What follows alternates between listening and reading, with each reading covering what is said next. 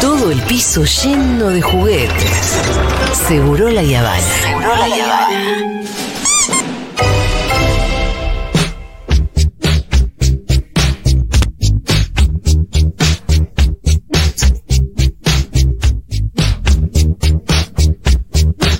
Con la tuya, contribuyente. ¡Ah! ¿Qué es ¡Qué eso? feo! Es la piba esta. Ay, la loca, la de TikTok, la que usa vinchas. Sí, sí, la No, de las no, vinchas. no, no, Dieguito. No sabe. tuya, contribuyente. ¿Y qué dice? Ay, por favor, la persona menos, más horrorosa. No, ¿viste cuando el Menos graciosa. supuesto humor en realidad es una excusa para ser muy horrible y. Sí, sí, sí, y sí, sí. gorila?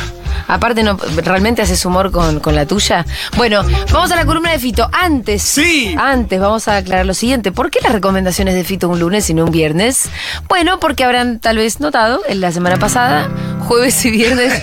Fito no estuvo. Sí. Vamos a pasar a un nuevo, a una nueva mm, eh, esquema Me encanta. en la que Fito no va a venir jueves y viernes. Exacto, va a ser Semana Santa para mí. Eh, no, sí, eh, lo charlamos con Julita porque ando necesitando un poquito más de tiempo para algunas otras cosas y me venía bien jueves y viernes eh, nada, ausentarme del programa, cosa que lamento muchísimo en algunos aspectos y en otros, bueno, me sirve para tener un poquito más de tiempo. Pero bueno, de lunes a miércoles, como siempre. a full, ¿no? Acá. Mesa completa, jueves y viernes, acá estamos. Acá estamos bancando Sí, y con recomendaciones y con columnas también Sí, durante sí. estos días. Por supuesto. Así que hoy traje recomendaciones. A ver. Sí.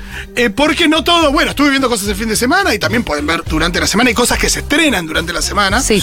Así que también está bueno ¿Ya viste el último de Last of Us? No lo vi todavía. Ajá. ¿El cual de ayer? Claro. No lo vi todavía. Con Fede estamos muy al Ah, día. están al día. Mal, Me o sea, pasaron. no, tenemos que hacerle F5 a las 10. No, no, yo todavía no lo vi porque estuve viendo anoche una peli. Pero Ajá. bueno, eh, primero, domingo que viene entrega los Oscars. Uy, qué divertido. Uh, sí. Eso ya es algo- Aparte tenemos una propia que re queremos que gane. Olvídate, y tenemos Argentina 1985 ahí que quiere ir por el tercero. Messi mismo dijo, habló del tercero, Sí, el sí. tercer Oscar después de la historia oficial y el hijo de la novia. Y bueno, ahí enfrentada a eh, la Francia de Mbappé, que es eh, Sin novedades en el frente, la película alemana.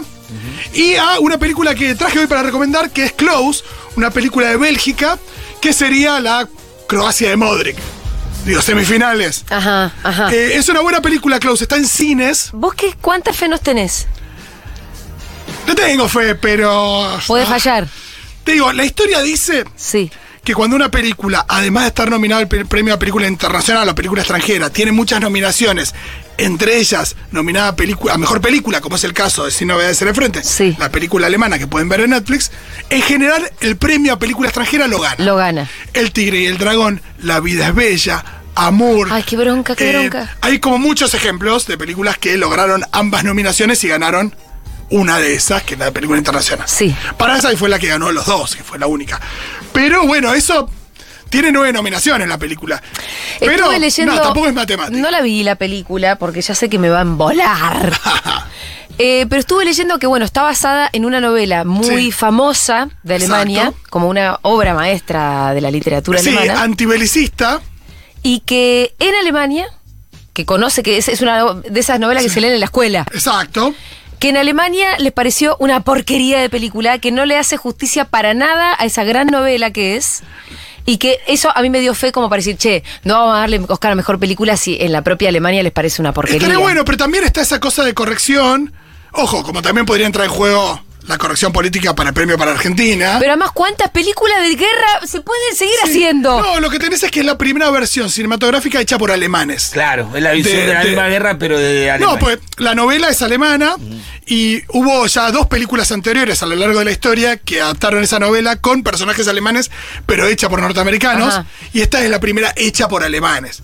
Técnicamente está muy bien. eh, las digo, si uno agarra cada uno de los rubros, están todos bien, pero es una película que para mí es una película eh, no tan genial como Argentina 1985. Me encantaría que gane Ay, nuestra Argentina. Bueno, veremos qué suceda. Veremos qué sucederá. Esto es el domingo. Sí. Van a pasarse los Oscars en TNT y también en HBO Max. Ajá. Lo loco es que en HBO Max vas a poder ver al mismo tiempo los Oscars y el último capítulo de The Last of Us. Ajá. Entonces, nada, van a explotar un poquito las pantallas. Sí. Yo estaré con dos pantallas. Es el último capítulo de la de temporada. la temporada, exacto. Quienes jugamos el juego ya por ahí sabemos cómo termina, pero igual está bueno verlo. Bueno, eh, hay de todo para ver. Relacionado a los Oscars, en cines pueden ver Los Espíritus de la Isla, la película con Colin Farrell, que les recomendé tanto. Tar, Los Fablemans, Avatar. Ellas hablan, se estrena ahora el 9 de marzo, la película de Sarah Polly. En Prime Video pueden ver El Triángulo de la Tristeza. Seguramente se la hayan encontrado ahora en Prime Video, también nominada. Todo en todas partes al mismo tiempo, que es una de las grandes favoritas. Esa es de las favoritas. ¿no? También en Prime Video. eh, bueno, como decíamos, Argentina 1985. En Star Plus pueden ver Top Gun. En Netflix, sin novedades en el frente. Y en HBO Max pueden ver eh, Elvis. Ahí tenemos todas las nominadas. En cine también pueden ver Creed 3. Ah, La tercera de la saga Creed, que es la saga que continúa la saga de Rocky. Ya con Michael B. Jordan como Adonis Creed, el hijo de Apolo. Ya no está Stallone en esta última, ¿no? En esta última no está Stallone por un tema de derechos. Se peleó con los productores. uh, Eh, en realidad no tiene los derechos Stallone y eso le rompe las pelotas. Y por eso desistió de salir en esta. Al mismo tiempo se siente natural la ausencia de Stallone porque la historia de Rocky quedaba bastante cerrada en, en Creed 2.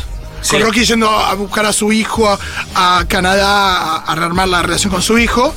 Acá casi que ni lo nombran a Rocky, pero bueno, la película ya pasa a ser. eh, ¿pero está nominada al Oscar Creed 3? no, no, no, Ah. acá ya nos fuimos a los Oscar, películas que están en salas. Ok. Decíamos Close, la película belga, también nominada al Oscar, película internacional, también en salas. Es una película que, así como Los Espíritus de la Isla, cuenta la disolución de una amistad. Pero esta amistad es entre dos niños de 13 años. eh, se llaman Leo y Remy. Viven ahí en, en Bélgica, en un, en un pueblo. Comparten salidas, travesuras, un verano, son íntimos amigos, es más, duermen juntos, uno siempre va a, vivir a, a dormir a la casa del otro y demás. Empiezan la escuela eh, ese año y una nena le dicen, "Che, ¿ustedes son pareja? Y uno dice, no, no, como que se pone mal. Sí. Y eso empieza A generar cosas. a generar una, es una disolución de una amistad porque uno se vio muy afectado por esta pro- por esta pregunta Sí. y siente que se tiene que alejar del otro Para no por- mostrar eso. Para, no, para no hacer no, no- después digo cada uno verá qué, qué es lo que pasa ahí realmente pero eh, nada hay uno que no que no se puede bancar esa pregunta entonces prefiere perder la amistad antes que, que generar esa duda Eh, es muy interesante la peli muy triste también la pueden ver en cines o dentro de un tiempito va a salir en movie ¿Qué más? Este viernes, pasamos a Disney Plus, ahí. Este viernes sale el nuevo disco de Miley Cyrus, Ajá. que se llama eh, Endless Summer Vacation. En el que va a estar Flowers. Exacto, es el hitazo del verano, en realidad del invierno yankee. Mm. Justo Bueno, con el de Shakira. eh, exacto, me parece a mí me gusta más Flowers que. A mí también. eh, ¿Cómo se llama el tema de Shakira? Claro. Tiene nombre porque tiene eh, session de visa. ¿Qué cosa? ¿Lo de Miley? Dice sesiones porque dicen backyard sessions, que son sesiones de, del patio trasero. Miley ya hizo algunas de esas cosas en pandemia. Y lo que va a hacer ahora, y se va a transmitir por Disney Plus, es un concierto cantando el nuevo disco, varios temas del nuevo disco. Va a ser la primera vez que la escuchemos cantar estos temas del nuevo disco, incluyendo Flowers. Esto va a salir el viernes en Disney Plus. Ajá. Al mismo tiempo que el disco. El disco lo En, vamos a tener en el patio trasero. el patio trasero de su casa, que por ahí debe ser un poquito más grande que el patio trasero. Creo que es el patio trasero de su casa, en algún patio trasero. No se le ve el tender en la toma. Exacto, olvídate del tender. Pero bueno, quienes gusten de Miley. Y también es Miley volviendo a Disney de alguna manera. Ajá. Eso es interesante.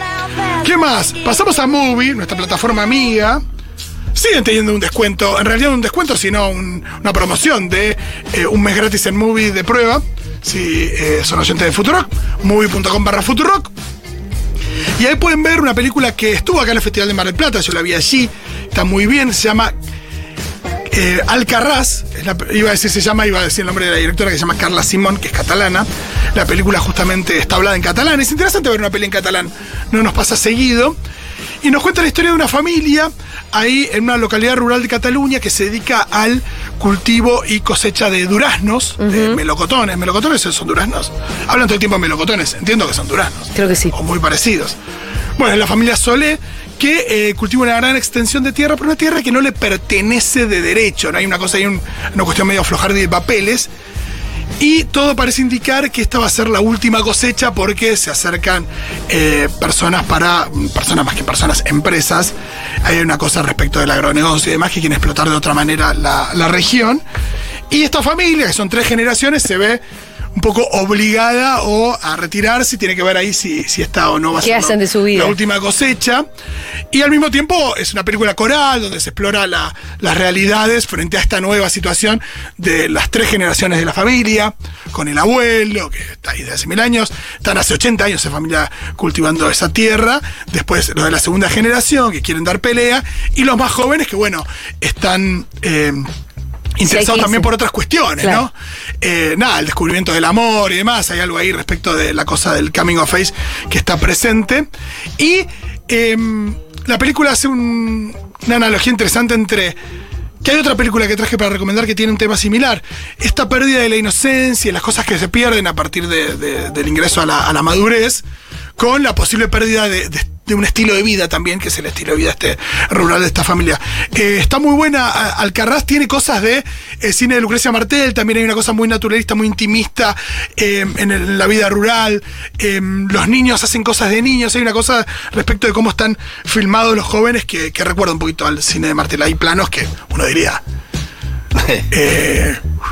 parece Choreo. bastante. No, no chorea, pero chorizo. claramente hay una influencia. ¿Qué sé yo? Me pareció eso. Influenciado. Pa- pasamos a Movie, ante- perdón, a Netflix antes de que siga diciendo cosas feas de una película que me gustó mucho.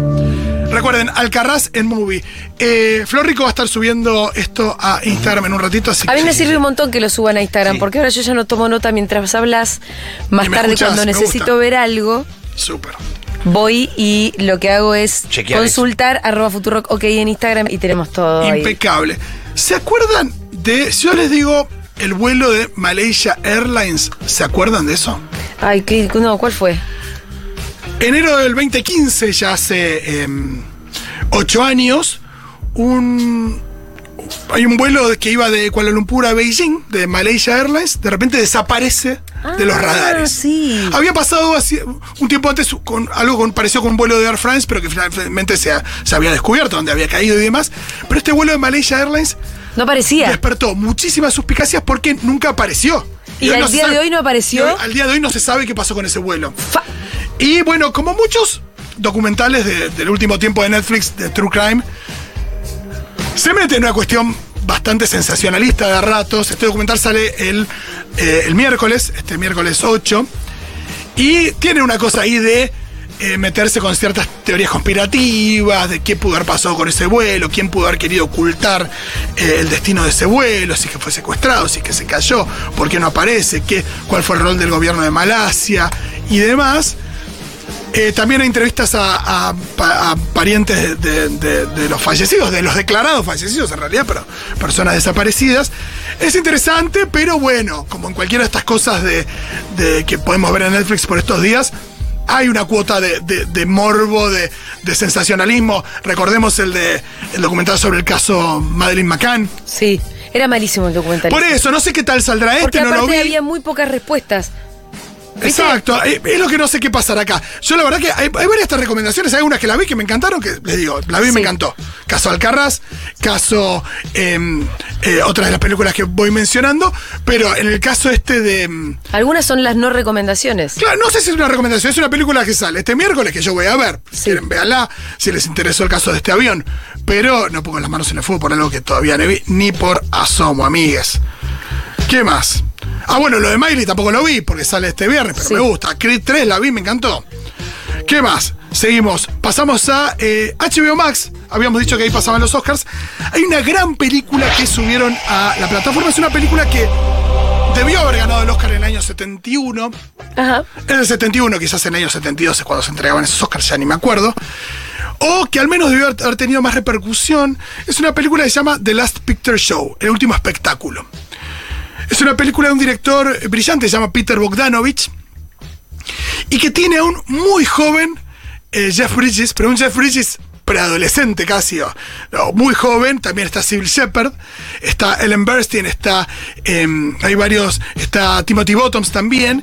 Es una película que nos muestra un pueblo en Texas, en Estados Unidos, en los años 50, la película del 71, pero es el- la historia transcurre en los 50, pero no es un pueblo como el que. ¿Se acuerdan que el otro día hablábamos de los pueblos y los suburbios, de cómo estaban retratados en los 50 y demás? Este, el estilo de vida perfecto, eh, con el tipo que llega a trabajar con el ama de casa que la espera y la nueva aspiradora y la, y la inserción de la televisión y demás. Lo que nos muestra esta película es la desaparición progresiva de ese estilo de vida. Es una película en blanco y negro. El cine a fines de los 60, principios de los era 70. Y, había muy pocas películas en blanco y negro.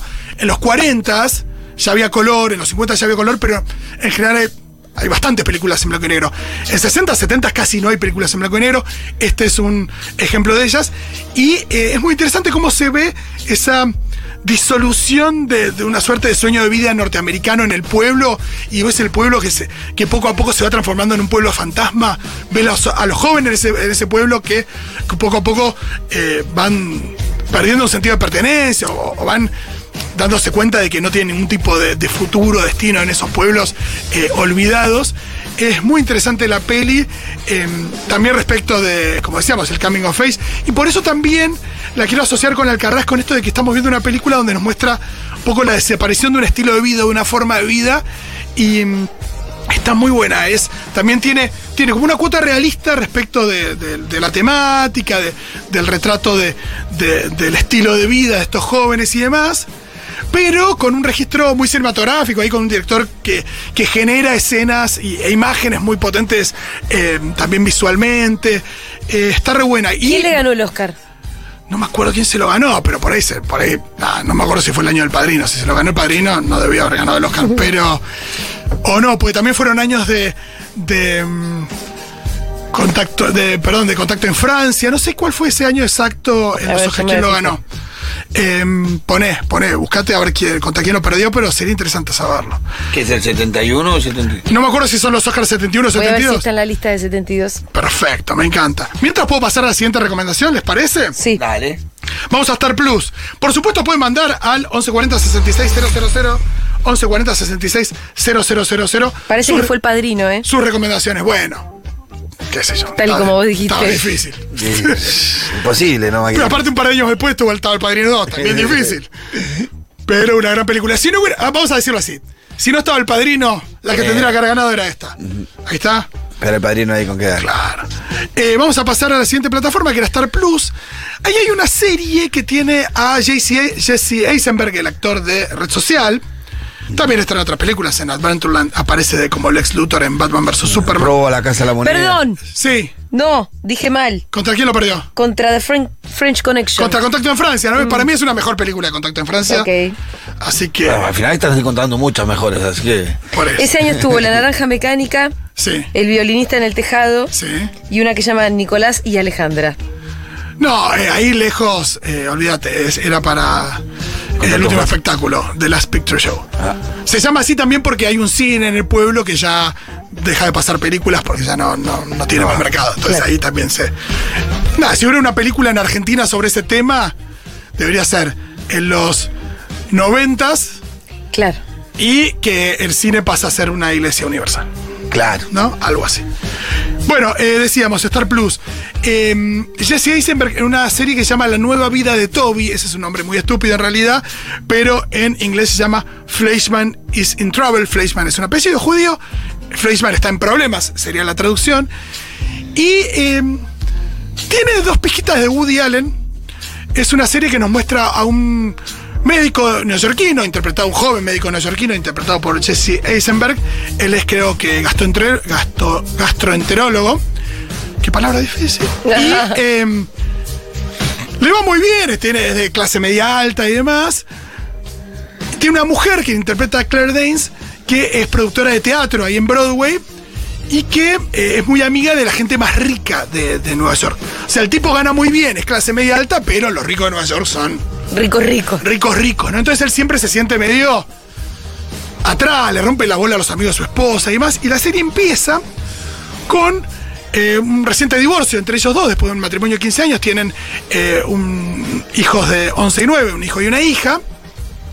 Y la serie empieza con que eh, los hijos debían estar con la madre, pero la madre se los deja en la casa sin avisarle una noche antes. La noche antes. Tipo, dice que raro. Tipo, uh, la mina, bueno, una colgada. eh, medio que le echa en cara piensa, bueno, esta es re poco maternal, que yo está medio enojado con ella, se acaban de separar. Y eh, la serie empieza con este tipo que está recientemente separado, que empieza a mirar un poco las apps de citas, a ver qué onda, y que tiene a los hijos en su casa, pero se da cuenta que la mujer medio que no la, no la encuentra, no la ubica. Sí. Y a medida que pasan los capítulos y las semanas en, en la serie, Sí, no terminas a saber. Sí, entonces tiene que hacerse cargo un poco de los pibes. Eh, entonces, bueno, ahí se genera el conflicto. Y eh, está muy bien la serie en algunos aspectos, porque independientemente de esta cosa de white people's problems, de la gente en Manhattan, de guita, que hay una cosa que decís, Dame tu váyase a cagar, esta gente. esta Dame tu gente. problema, ¿no? Nada, exacto. Sí. Hay una cosa respecto de los vínculos, respecto de, de- del matrimonio, respecto de oportunidades perdidas, que yo, con las que una puede conectar, y si no, está bien actuada, es interesante, independientemente de que a veces miremos y esta gente le chupa un huevo cuánto está el dólar porque gana en dólares. Pero, o le importa cuánto está el dólar para ir a un país con. Para eh, ir de vacaciones a un país bananero Claro. y ir a un hotel cinco estrellas. Exacto, pero es interesante la serie, se llama Fleischman is in Trouble, también está Lizzie Kaplan, que ¿Dónde dijiste que estaba? en Star Plus. Ajá. Eh, está muy bien. Por lo menos lo, lo poco que vi, me vi un par de capítulos y me gustó. Así que la pueden encontrar allí. Bueno, muchas recomendaciones. Sí, de todo. Ya terminamos, Rolit. Cuando quieran. ¡Ay, terminó el programa! Programa, ¿Qué te parece? Tremendo. Están pasando muy rápido los programas últimamente. En serio. Mira, así ya, ya no vamos. Che. Ya nos vamos, tal cual.